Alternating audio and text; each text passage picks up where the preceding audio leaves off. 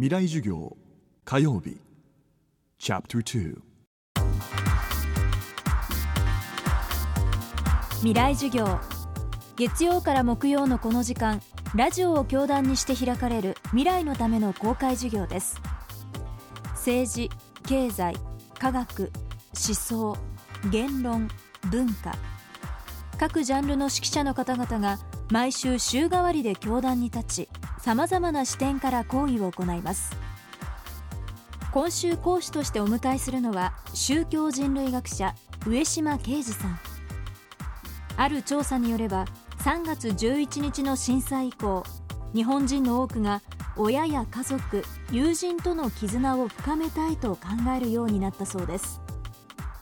また原発事故をきっかけに私たちはこれまでの生き方を根本的に見直さなければいけないと考えるようになりました。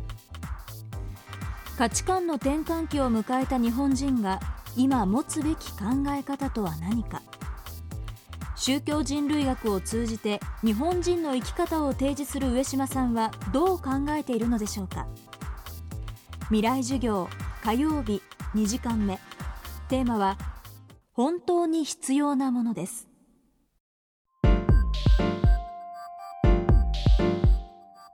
僕らの社会は資本主義社会の中にあるわけですから常にあなたは何か足りませんよって言われてる社会なんですよ。例えば、えー、このテレビを買わないと、えー、ワールドカップを十分楽しみられませんよと。そういうことを毎日のようにメッセージとして言われてる社会なわけですよ。ですからあなたには何か必ず欠けてるってことをずっと言われ続けてるわけで、えー、健康になるためにはもっと、え、病院に持っていかなくちゃいけないとかね そういうことをいわゆる脅迫観念とか言葉を変えればストレスですけどストレス社会ですよね。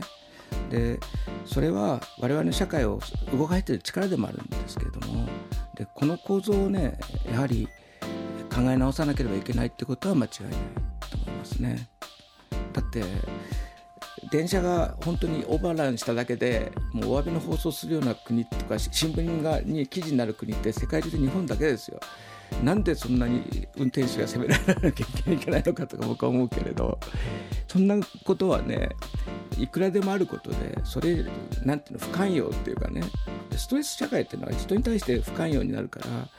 どんどんどん住みづらくなっていくわけで。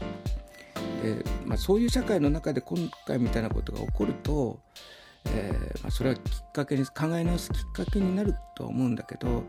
社会の構造全体を少し、えー、変えていくように考えないとやっぱいけないんじゃないかと僕は思いますね。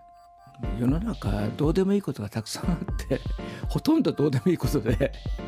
えー、必要なものだってねそんなにたくさんないわけですよね。えー、必要なものは友達とかね友人とか、えー、仲のいいね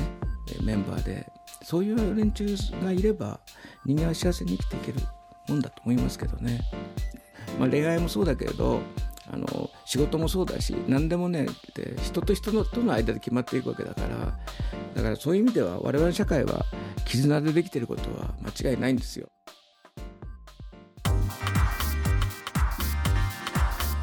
未来授業明日も宗教人類学者上島啓二さんの講義をお送りします。ここで未来授業の特別講義。朝日地球環境フォーラム2011ライブトーク。私たちの進む道 with 未来授業開催のお知らせです。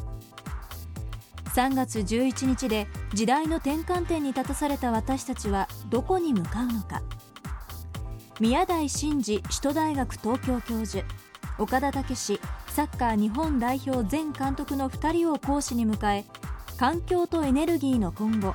転換期の国家と個人などこれからの日本さらには私たちの立ち位置など論じ合います。対象は短大生専門学校生を含む大学生大学院生のみで参加は無料です。日時は9月17日土曜日午後1時から。会場はホテルオークラです。参加をご希望の方は東京 FM のトップページ www.tfm.co.jp からご応募ください。またウェブサイトではこの番組をポッドキャストでお聞きいただくことができます。ぜひアクセスしてください。